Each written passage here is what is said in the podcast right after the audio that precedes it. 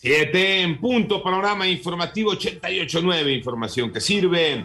Yo soy Alejandro Villalbazo en el Twitter, arroba Villalbazo 13, es lunes 31 de enero. Esta mañana Pepe Toño Morales, buenos días Pepe Toño. Con el gusto de saludarte, Alex, y, qué contrariedad. Empezamos semana, pero terminamos el primer mes del año, Alex. Como cada 15 minutos, la información más importante sobre COVID-19 aquí en Panorama Informativo. La cifra de muertes a nivel mundial por COVID-19 ya llegó a 5.665.468. En tanto, el número global de casos alcanzó ya los 375 millones 127 mil 800, esto de acuerdo con datos de la Universidad Johns Hopkins. Y la Asociación Internacional de Transporte Aéreo consideró que conforme la COVID-19 se convierta en una enfermedad endémica, los gobiernos deberían poner fin a las restricciones de viaje, ya que infligen un daño enorme a las economías. Ya son las 7 de la mañana con 3 minutos. Vamos con las cifras de la pandemia, pero en México, Mónica Barrera.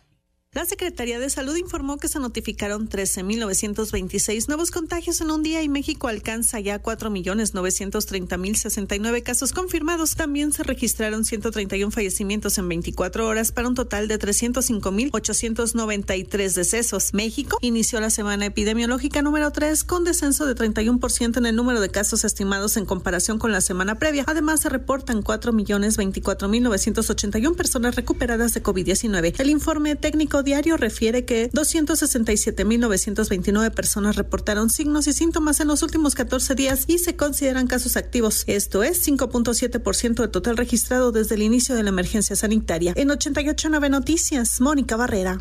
Ya son las 7 de la mañana con cuatro minutos. Eh, seis personas fueron asesinadas y una más resultó herida luego de un ataque que ocurrió en la colonia militar en el municipio de Mineral de la Reforma. Esto fue en Hidalgo. Por otra parte, la Fiscalía General de Narró dio a conocer que ya lograron la identificación de cuatro presuntos implicados en el asesinato de Federico Mazzoni en un hotel de la playa. Y por cierto, en Silao, Guanajuato, un ataque a una familia dejó como salvo ocho personas muertas, entre ellas un bebé, en la comunidad de, de Gracia. Y por presuntos problemas de salud, un juez pospuso la audiencia de Ricardo Anaya, ex candidato presidencial del PAN, programada para el día 31 de enero, acusado supuestamente de recibir sobornos para aprobar la reforma energética. Esa sesión tendría que haberse llevado a cabo el día de hoy, fue pospuesta para el 14 de febrero. Siete de la mañana con cinco minutos, Estados Unidos asegura que las acciones del FBI en Quintana Roo fueron en coordinación con el gobierno de México. Toño Aranda.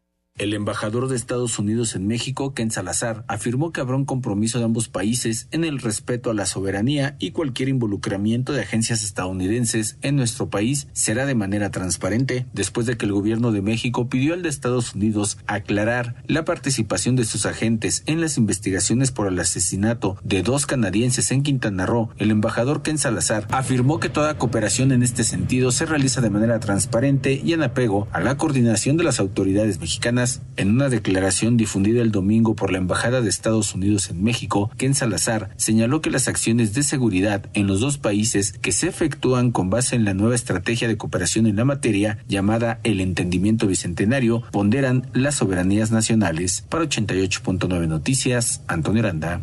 Ya son las 7 de la mañana con 6 minutos y una fuerte tormenta de nieve que ya fue clasificada como histórica azotó la costa este de los Estados Unidos este fin de semana, lo que provocó la cancelación de cerca de 3.500 vuelos y activó alertas meteorológicas para una región donde residen unas 70 millones de personas. Por otra parte, autoridades de Madagascar, Mozambique y Malawi se desplazaron o desplazaron a decenas de miles de personas debido al paso de la tormenta tropical Ana por la región, la cual ya dejó cerca de 80 muertos e importantes daños materiales. Y la líder de las eh, Damas de Blanco en Cuba, Berta Soler fue detenida nuevamente por autoridades de la isla cuando salió a manifestarse de forma pacífica por la liberación de los presos políticos. En tanto, las fuerzas respaldadas por Rusia hirieron a un soldado ucraniano cerca de Luhansk, en la frontera entre ambos países. Esto lo informó el ejército ucraniano citando una violación del alto al fuego.